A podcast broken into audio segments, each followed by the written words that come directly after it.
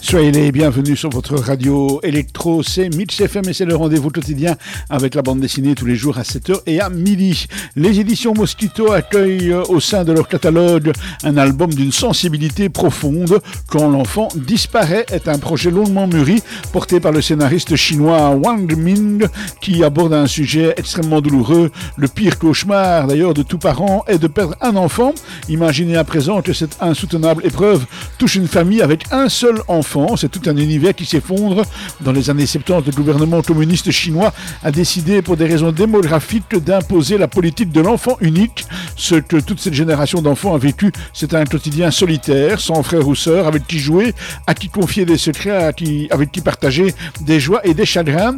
La vie fait qu'un certain nombre de ces enfants uniques sont décédés ou ont disparu, alors que leurs parents étaient euh, encore bien vivants et avaient souvent dans la cinquantaine l'indicible souffrance vécue par ses parents est une terrible réalité dans cette société oppressante. Wan s'est associé à trois dessinateurs pour rendre modestement du vécu de trois familles ainsi frappées par le destin, que ce soit un enfant enlevé jamais retrouvé ou victime d'une maladie mortelle. Le résultat est un album joliment dessiné qui vous touchera bien sûr en plein cœur. Quand l'enfant disparaît, c'est par Wan Ning, c'est Ni Shaoru de Tsu Rizan et Kun Chan aux éditions Mosquito. Et on remercie bien sûr Marc Descornet qui a lu cette bande dessinée pour nous.